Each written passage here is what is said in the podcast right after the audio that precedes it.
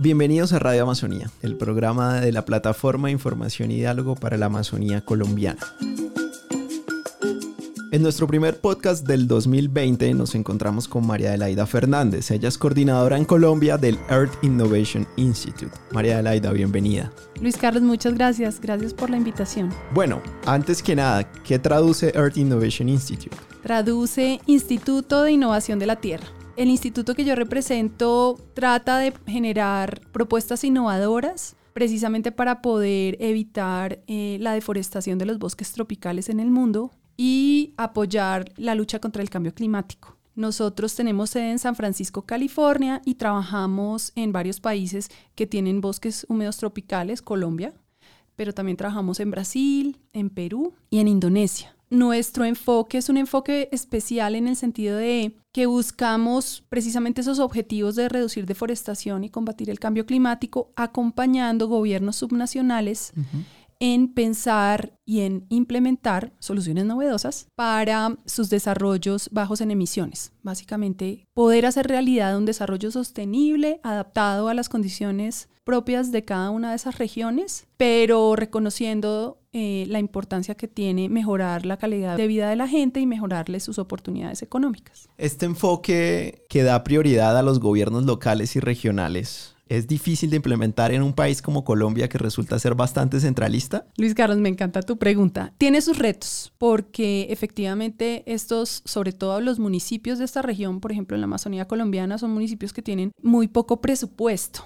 Entonces para ellos llevar a cabo cierto tipo de iniciativas se vuelve un reto enorme. Los departamentos tienen un poco más de, de, posibilidades, sin embargo, sí hay dificultades para desarrollar algunas de estas digamos, iniciativas innovadoras con la estructura que tienen nuestras entidades territoriales y el tipo de rol y el tipo de cosas que pueden hacer en términos, por ejemplo, de, establecer impuestos. Bueno, en el caso de los departamentos se llaman más como estampillas, el tipo de rentas propias que pueden recoger y cómo las pueden invertir. Entonces es un reto, pero bueno, para eso estamos. Ese es, ese es, nuestro rol, ver cómo logramos encontrar soluciones a, esas, a esos problemas. El 70% de la deforestación en Colombia se concentra en la Amazonía. Asumo entonces que dado que ustedes están enfocados en detener la deforestación, tienen un trabajo fuerte en la región amazónica colombiana, ¿verdad? Sí, de hecho nosotros tenemos como dos niveles de trabajo. Un nivel es a nivel nacional. Obviamente acompañamos ciertos procesos de política que identificamos como claves. Precisamente en la pregunta que me hacías ahorita sobre cómo promover una mayor, digamos, acción o una mayor eh, toma de responsabilidad desde las regiones con respecto a la situación de su desarrollo y de, estos retos como la deforestación. Pero nuestro enfoque principal es trabajar con los gobiernos subregionales y en Colombia específicamente estamos acompañando a Caquetá y hemos estado acompañando a Putumayo en inicialmente la idea con ellos es que se construyan con los actores locales las visiones de desarrollo que tienen. ¿Cuál sería esa visión de desarrollo baja en emisiones propia de cada uno de estos departamentos? Entonces sí, efectivamente nos enfocamos en la Amazonía. La apuesta gubernamental para la región amazónica es Visión Amazonía, este programa de pago por resultados que es financiado por gobiernos como el Reino Unido, Alemania y Noruega. Precisamente uno de sus pilares es el pilar de planificación y desarrollo sectorial sostenible. Hace un segundo nos estabas hablando de, de la importancia de que la visión local se viera reflejada en, estos, en estas apuestas por desarrollo y en estos planes de desarrollo. ¿Tienen ustedes algún trabajo concreto en esta vía? Sí, Visión Amazonía y los recursos que están entrando en estos esquemas de pago por resultados son fundamentales para apoyar estas regiones y estos, estas entidades territoriales en ese gran reto que es lograr la deforestación cero en la Amazonía. Hablando de cuáles son las relaciones o digamos cómo estamos trabajando con visión, precisamente estamos desarrollando en consorcio con una empresa de ingeniería ambiental que se llama CPA un proyecto en donde estamos apoyando a los municipios a integrar unos lineamientos muy importantes a sus planes de ordenamiento territorial. Esto nace a partir de la sentencia de la Corte Suprema de Justicia que le otorga derechos a la Amazonía, eh, la sentencia 4360, y que además establece unas responsabilidades bastante importantes a la nación, digamos, al, a los, al, al, gobierno y a, los, a estos entes territoriales que están en esta región. Entre esas, digamos, responsabilidades está que actualicen los planes de ordenamiento territorial integrando en unas consideraciones para lograr la deforestación cero en la Amazonía y para integrar el tema de adaptación al cambio climático a ese uso del territorio. Y precisamente, pues en ese proceso en donde trabajó muy fuertemente César Rey con un equipo muy bueno de Jeff Corazón Amazonía, se crearon unos lineamientos que el MATS ratificó eh, para que las corporaciones autónomas regionales de esa región y para que las entidades territoriales, especialmente municipios, integren unos lineamientos muy concretos para que integren precisamente esos dos, esos dos temas claves. Y gracias al apoyo que recibió, digamos, estos lineamientos de parte del programa Visión Amazonía por medio del pilar de planificación, eh, se logró conseguir unos recursos para poder apoyar esta actualización y esta integración de estos lineamientos en los 15 planes de ordenamiento territorial eh, de los municipios del arco de forestación. Esos municipios básicamente se encuentran en Putumayo, Puerto Guzmán y Puerto Loguízamo. En Caquetá son Solano, Cartagena del Chairá, Puerto Rico y San Vicente del Caguán. En Meta está Uribe, Puerto Rico, Vista Hermosa, Macarena, Mapiripán y en Guaviare está San José del Guaviare, Calamar, Retorno y Milaflores. Nosotros con el consorcio que presentamos con CPA Ingeniería ganamos esa licitación y en este momento estamos en ese proceso de recoger todos estos lineamientos muy claros que generó Jeff 5 y además pues apoyándonos mucho en el proceso que ellos hicieron muy muy fuerte con las corporaciones para que ellos integraran los lineamientos en sus determinantes ambientales. Ahora estamos acompañando a los grupos de los profesionales de las alcaldías, precisamente entregándoles un diagnóstico de en qué estado está el POT que está en este momento vigente y cómo podrían hacer esa revisión extraordinaria para integrar esos lineamientos de forma que, que el POT ya quede cumpliendo lo que solicita la sentencia. Me quiero devolver un poco. La sentencia 4360 declaró la Amazonía sujeto de derechos. Dentro de las órdenes que impartió fue la actualización de todos los planes de ordenamiento territorial o esquemas de ordenamiento territorial para todos los municipios de la Amazonía. La primera pregunta que tengo es por qué deciden hacerlo solamente en estos 15 municipios. Pues no sé si yo sea la más indicada para responder específicamente esa pregunta porque es una decisión que toma de alguna manera Visión Amazonía.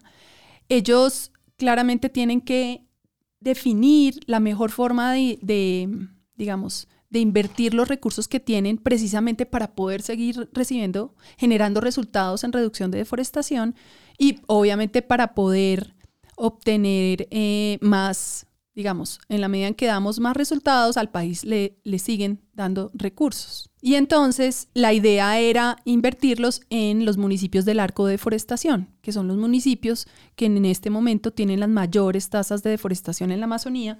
Y como tú sabes, la Amazonía es la zona con las mayores tasas de deforestación del país. Bien, cuéntanos un poco más del proyecto. El proyecto busca brindar asistencia técnica a estos 15 municipios que son parte del arco de la deforestación, pero supongo que antes de brindar la asistencia técnica tienes que hacer un diagnóstico, tienes que mirar cuáles son las condiciones, o sea, cuáles son estas fases del proyecto y también cuáles son los tiempos del proyecto, es decir, cuándo arrancó, hasta cuándo va, cómo podemos apoyarlos, si alguien está interesado en participar, cómo puede hacerlo. Perfecto. El proyecto arranca, si no estoy mal, en noviembre, finales de octubre, principios de noviembre del año pasado. Tenemos siete meses para hacer este trabajo en los 15 municipios. Un gran reto ha sido la revisión de los POTS que están vigentes, porque desde el punto de vista técnico era viable eh, hacer la revisión de extraordinaria, pero no era muy viable elaborar los POTS nuevamente. Entonces era clave revisar los POTS iniciales, los que están vigentes, para sobre esos proponer los ajustes que se requieren. Entonces, efectivamente, el proceso se dividió en tres etapas. Eh, un diagnóstico de cómo se encuentran esos POTS vigentes y qué cosas les faltan de estos lineamientos.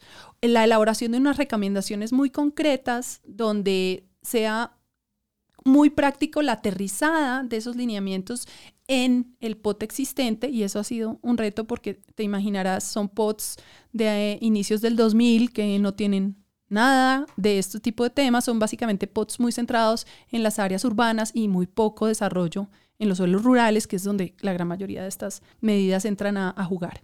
Y el otro en la otra etapa, luego de elaborar una recomendación, digamos desde el punto de vista técnico, es ya sentarse con los profesionales de las alcaldías a darle las recomendaciones porque son ellos deben quienes deben elaborar los DTS realmente. Nosotros les podemos dar recomendaciones, pero es, es una responsabilidad de la alcaldía definir cómo los quiere hacer.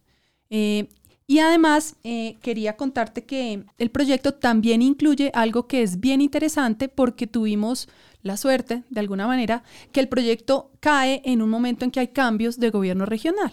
Entonces, estamos en este momento ya generando los, los vínculos con esos equipos que están elaborando los planes departamentales, los de, de, los cuatro departamentos que les mencioné, y además los planes municipales de desarrollo de estos 15 municipios, para que las recomendaciones que se están identificando en estos dos temas claves, que es cero deforestación y adaptación al cambio climático, también sean integrados en los planes de desarrollo. Y nos estamos basando en un, trabajo muy bueno que hizo Jeff Corazón de, Amazonía, que revisó muy juiciosamente los 15 planes de gobierno de, las, de los 15 municipios y los cuatro de los departamentos y ellos ya hicieron casi que la tarea, porque ellos identificaron dónde están los huecos, qué falta.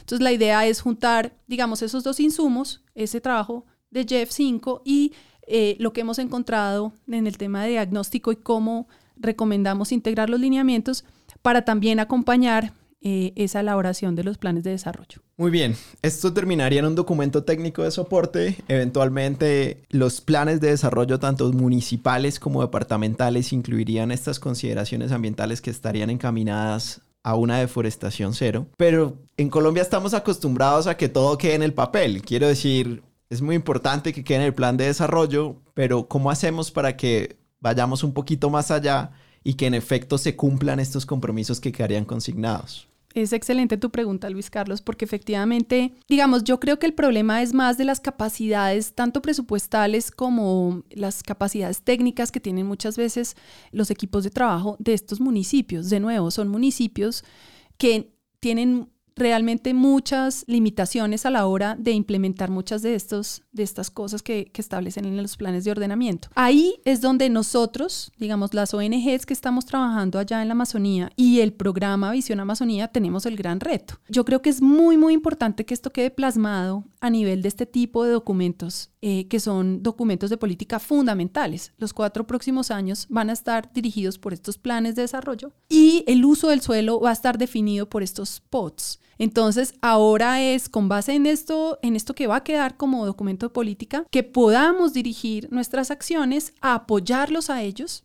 a implementar eso. Entonces ahí nos invito a todos, o sea, nosotros como Earth Innovation estamos comprometidos totalmente con eso, eh, pero también a las demás ONGs con las que trabajamos muy de la mano eh, en las regiones en que estamos, que también están comprometidos, y al programa Visión Amazonía para que definitivamente esto no quede en el papel. Otra pregunta que tengo es cómo se van a articular estos planes con los que ya existen o han venido andando y los que eventualmente estarán. Estoy pensando, por ejemplo, en los planes de desarrollo con enfoque territorial. Todos estos municipios hacen parte de un PED. Estoy pensando en las zonas futuro, por decir algo. Ahora Parque Nacional Chiribiquete y los parques aledaños van a ser objeto de este nuevo instrumento. ¿Cómo se han pensado esa articulación? Luis Carlos, eso se hizo desde el principio. Nosotros en el momento en que hicimos la etapa de diagnóstico recogimos todos esos eh, insumos. Tenemos el MOTRA, tenemos los PEDETs. Eh, además, entramos eh, a dialogar. Hubo un proceso muy bonito antes de la selección de quién desarrollaría el proyecto, antes de que alguien se ganara la, la licitación, precisamente en donde nos invitó Jeff 5 a una mesa de trabajo en donde nos sentó a todas las organizaciones que estamos trabajando en la Amazonía. Y ahí empezamos a identificar quién estaba haciendo qué y en qué habían avanzado. Entonces, cuando nosotros empezamos a desarrollar el proyecto, uno de los temas críticos era precisamente eso, cómo recogíamos todos esos insumos que están ahí y tratábamos de articularlos, pues precisamente para que lo que naciera como recomendaciones estuviera ya digamos que basado en lo que se están dando y que no llegáramos eh, con unas propuestas que iban a chocar después con esos procesos.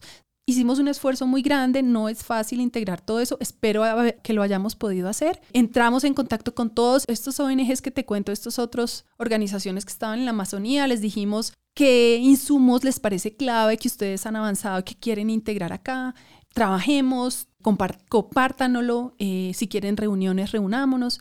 Y pues, digamos, tratamos de hacerlo y de hecho seguimos todavía trabajando en esta mesa que invitó Jeff 5, todavía compartiendo cómo vamos. En el momento en que estaba arrancando el proyecto, también estaba sucediendo el llamado de atención que estaba haciendo el Tribunal Superior de Bogotá a las más de 90 instituciones encargadas de la implementación de la sentencia que declaró la Amazonía sujeto de derechos. Palabras más, palabras menos, todas las organizaciones de la sociedad civil que participaron en este proceso, pues ratificaron el hecho de que la sentencia no se estaba implementando de manera adecuada, que precisamente los municipios no habían avanzado en esta actualización de sus planes o esquemas de ordenamiento territorial. El proyecto, espero que una vez termine y el tribunal otra vez vuelva a hacer esta citación, pueda contribuir a que los, al menos estos 15 alcaldes puedan decir, esto fue lo que hice, esto fue lo que logré, ¿verdad? Exactamente, eso esperamos. Además fue algo, no sé, positivo de alguna manera, ver que sí hay un seguimiento a que se esté cumpliendo la sentencia, porque entonces eso también hace responsables a estos eh, gobernantes de cómo va esa, mm, digamos, ese cumplimiento. Los, hace, los, los abre a la posibilidad de que uno los acompañe y realmente los pone a pensar de, oiga, yo tengo que terminar bien este proceso y tengo que cumplir. Entonces, clave, clave que haya, y creo que eso es una cosa que deberíamos pensarlo a todos los niveles, es decir, debe haber unos temas cuáles son las obligaciones y las responsabilidades con un seguimiento y un comando y control. Pero por el otro lado debe haber esa zanahoria que le dice a las personas, sí, usted tiene que cumplir eso, pero tranquilo que aquí lo vamos a ayudar. Usted no está solo, acá están estos recursos, este equipo técnico, estos proyectos. Yo creo que esas dos cosas son muy importantes y en la Amazonía se necesitan aún más pues por, por el tipo de territorio y la historia que ha vivido tan complicada. La problemática de la deforestación, como bien señalas, tiene que abordarse desde múltiples niveles. Muchas veces lo hacemos solamente desde el ámbito gubernamental, entonces decimos, la Corte le ordenó a los alcaldes y a los gobernadores que actualizaran sus planes. Sin embargo, como bien señalas, necesitamos es un actuar mancomunado de distintos actores. ¿Cuál es el papel de la sociedad civil ahí? O sea, ¿qué deben hacer estas organizaciones de la sociedad civil a nivel local y regional para ayudar a que se implemente la sentencia y para que en últimas, no solo a través de la sentencia, sino también del cumplimiento de los planes, podamos lograr que ya no exista deforestación en la Amazonía? Excelente esa pregunta. Yo creo que el principal, la principal, digamos, tarea que tenemos es mantener una continuidad en ese acompañamiento nosotros quizás tenemos la posibilidad de llevarlos a ellos unas herramientas, unas visiones, unos conocimientos que ellos no, no tienen en su día a día. Me refiero a, por ejemplo, muchos alcaldes de esta región son personas que son ganaderos y que lo que han conocido toda la vida es el tema de la ganadería. Y hay una forma muy tradicional de hacer una ganadería extensiva que no es la mejor forma de hacer ganadería en esta región. Entonces nosotros podemos llegar con unas nuevas, estas soluciones innovadoras o estas nuevas visiones de, venga, hagamos unos cambios en ese, en ese sistema productivo. Eh, donde usted va va a incrementar productividad, pero además vamos a tener unos efectos adicionales en donde se puede capturar más carbono, generar corredores, mejorar ciertos espacios para que la biodiversidad regrese y además adaptar a cambio climático el sistema. Entonces, pero nosotros tenemos que estar ahí todo el tiempo, acompañando, realmente asegurando que esas visiones de desarrollo, esas estrategias de desarrollo se puedan cumplir, logrando puentes para hacer diálogos entre diferentes grupos, por ejemplo, los pueblos indígenas con sus gobernadores o con sus gobernantes. En la Amazonía es fundamental incluirlos a ellos en estos temas de desarrollo, del territorio, de ordenamiento, sus resguardos, cómo van a hacer ellos uso de sus tierras. Em, y también generando puentes con el nivel nacional, por ejemplo, para que también oigan las necesidades propias que tienen ellos en sus territorios, sus retos, porque es que ellos tienen unos retos bastante, bastante grandes y no es fácil desde, quizás desde Bogotá, identificar la mejor forma. Uno se imagina que aplicando algo que funcionó en, otro, en otra región o país, puede eso funcionar acá. De pronto sí, de pronto no. Entonces es como acompañar el proceso. Y lo otro clave, clave es el fortalecimiento de capacidades. En eso nosotros debemos continuar nuestro trabajo. Hay muchas cosas que aún nos falta, hay algunas barreras que yo no sé cuáles son, pero tenemos que hacer viable, por ejemplo, el aprovechamiento del bosque en pie. Ese es un reto enorme. Y hasta que eso no lo hagamos de verdad y de ahí no generemos una economía para nuestros campesinos y nuestros pobladores del bosque, siempre va a haber como la necesidad de transformar eso en otro sistema que sí genere ingresos económicos. Entonces, es eso, es el acompañamiento, es la búsqueda de soluciones, es la creación de puentes, es eh, la generación de capacidades y es acompañar un proceso de desarrollo en una región muy, muy bonita, pero con unas dificultades donde necesitamos de todos. Continuando con el tema de las comunidades indígenas, varios de los pueblos indígenas manifestaron sentirse excluidos de la implementación de esta sentencia no solamente en la implementación, sino también en la forma en que se concibió. ¿Cómo logramos entonces articular esos planes de vida o esas cosmovisiones indígenas con estos procesos que se dan más en el ámbito institucional tradicional, por decirlo de alguna manera. A mí me gusta mucho eh, la forma en que Caquetá ha venido avanzando ahí en ese tema. Y yo creo que de hecho a nivel nacional eh, el fortalecimiento que ha tenido la OPIAC eh, y la cancha por llamarlo de alguna manera, que la OPIAC ha venido adquiriendo en estos procesos de diálogo nacionales y regionales son cosas muy valiosas. Yo creo que de ahí hay mucho que aprender. Es un proceso, no es algo que va a ocurrir de la noche a la mañana. Ambos lados tienen que aprender a dialogar y a negociar. Hay unos procesos que hay que hacerse, pero por ejemplo, Caquetá, ¿qué ha hecho? Ellos han logrado crear una mesa de concertación indígena que está anclada en la gobernación. Entonces es un espacio donde representantes indígenas que son elegidos eh, de una forma transparente por sus comunidades se sientan a establecer diálogos con la gobernación. Y estas dos eh, ONGs también acompañaron un proceso muy bonito de creación de la política pública indígena. Un proceso muy lindo además porque viene desde los planes de vida. Entonces está construida desde la cosmovisión que tienen los indígenas con sus territorios. Y la mesa es el espacio en donde esa política pública indígena va a empezar a dialogar con las políticas, digamos, de gobierno como plan de desarrollo y estos POTS, por ejemplo, y donde se tienen que eh, entrar a, lograr, digamos, programas adecuados para ellos y participación. Pero de nuevo, es un proceso. Creo que Colombia es de los países que más avanzado. Además, tenemos una una gran ventaja y es la legislación que existe alrededor de los pueblos indígenas. Yo sé que tal vez no es perfecto, pero yo creo que hemos avanzado bastante. Bueno, a lo largo de esta conversación ha salido varias veces el tema de las visiones de desarrollo y yo creo que ahí es bastante difícil encontrar la solución o la alternativa perfecta y decir, esta es la visión que necesita la Amazonía. Sin embargo, si quisiera preguntarte ¿cuál crees que es la mejor alternativa para el territorio amazónico en términos de desarrollo? ¿Cuál sería esa visión de desarrollo que necesita la Amazonía? Es difícil para mí hablarte de una visión eh, general para la región porque es que cada, cada departamento tiene sus dinámicas, su situación, sus, sus, sus condiciones. Yo te puedo hablar con más confianza quizás de Caquetá, porque es el departamento en que hemos venido acompañando durante estos dos años eh, como con más fuerza. Y ya Caquetá elaboró su política pública de desarrollo rural sustentable, los lineamientos. Entonces, ¿cómo es un modelo de desarrollo que podría ser amazónico para el Caquetá? Que es una de las, de las preguntas que se hacían los actores. De hecho, pues esa política pública se construyó o la construyeron ellos. Y ellos querían darle un tinte amazónico a su visión de desarrollo.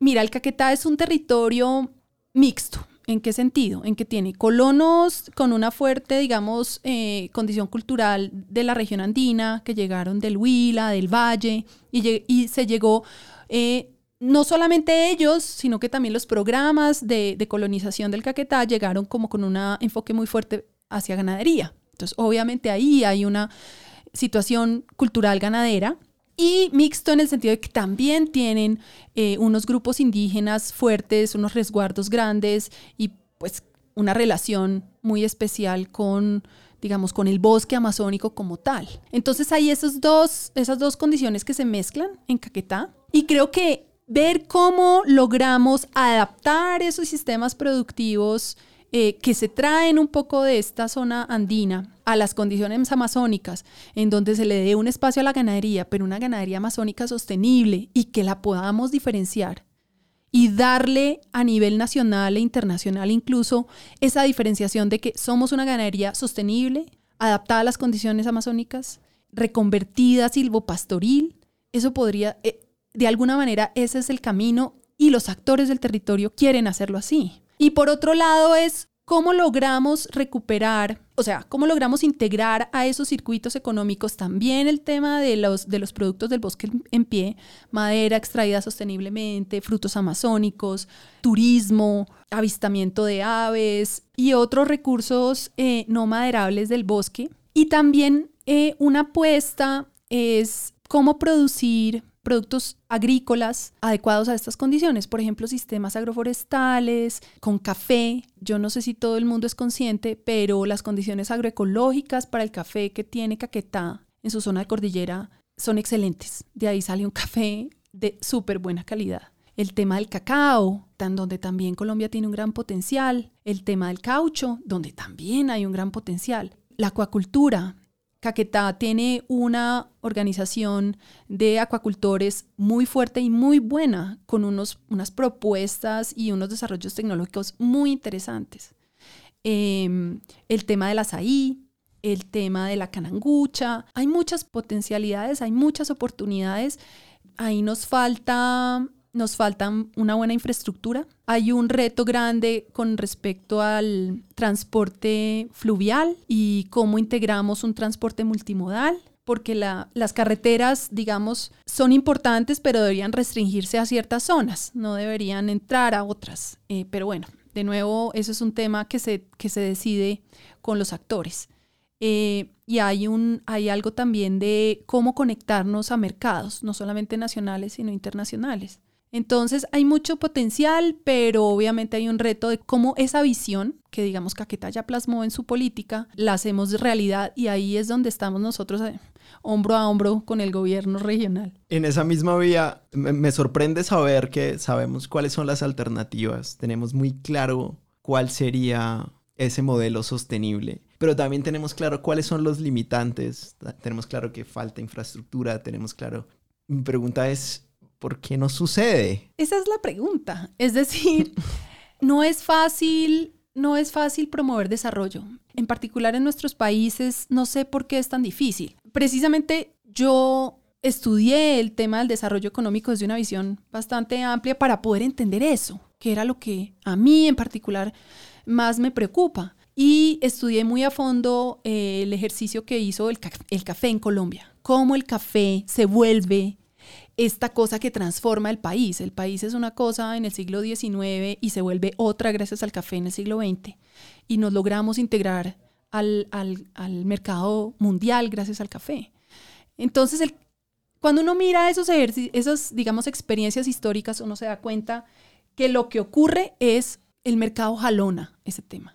O sea, en el tema del café es que había un mercado, una demanda internacional muy grande por el café y Colombia se logró meter en un nicho de café de mucha calidad y le daban un premium. Y hubo varios, varias cosas coyunturales, digamos, en esos, no sé, 40, 50 años eh, de ese proceso que beneficiaron al país. El punto es cómo logramos hacer eso con los productos amazónicos. Ahí está el reto. El cacao tiene un potencial para eso. Y yo creo que cada una de esas cadenas tiene una forma de promoverse. Pero de nuevo, en el, ese, es ese es mi reto. Mi reto es, tenemos las ideas, tenemos la visión, sabemos cuáles pueden ser las apuestas, cómo las escalamos en el territorio. Hay pequeños, pequeñas iniciativas, pero esto se queda como ahí. Entonces, ¿cómo las llevamos al siguiente nivel? No sé, hay que meter plata, hay que meter capacidades, necesitamos apoyo financiero, pero también la región tiene unos retos y es un tema eh, de seguridad, eh, un tema, digamos, de manejo de recursos públicos más transparente. Bueno, ese es el reto.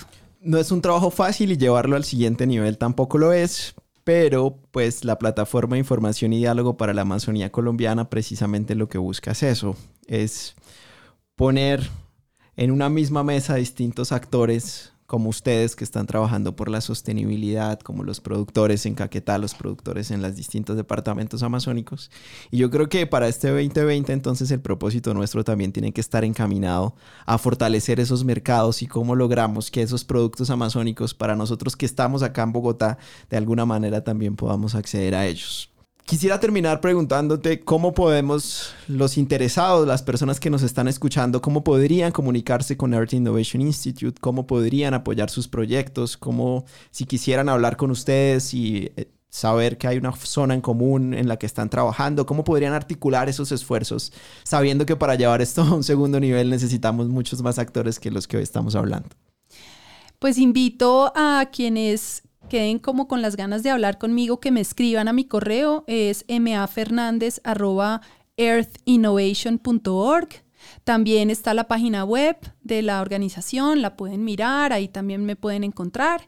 Y los que están en Caquetá, pues también tenemos, nuestro, mi equipo básicamente está allá. Yo, yo estoy acá en Bogotá, pero estoy solita de alguna forma, mi equipo está allá pueden hablarse con Magda Rojas, que es nuestra coordinadora eh, del trabajo en Amazonía. Su correo es mrojas.earthinnovation.org. Y bueno, no, pues bienvenidos. Digamos que mientras más trabajemos y pongamos nuestros granitos de arena, más probabilidades habrá de que, de que hagamos realidad un desarrollo sostenible que mantenga el bosque en la Amazonía y que nos lleve a detener la deforestación en esta región. María Laida, muchísimas gracias. Luis Carlos, a ti, muchas gracias por la invitación.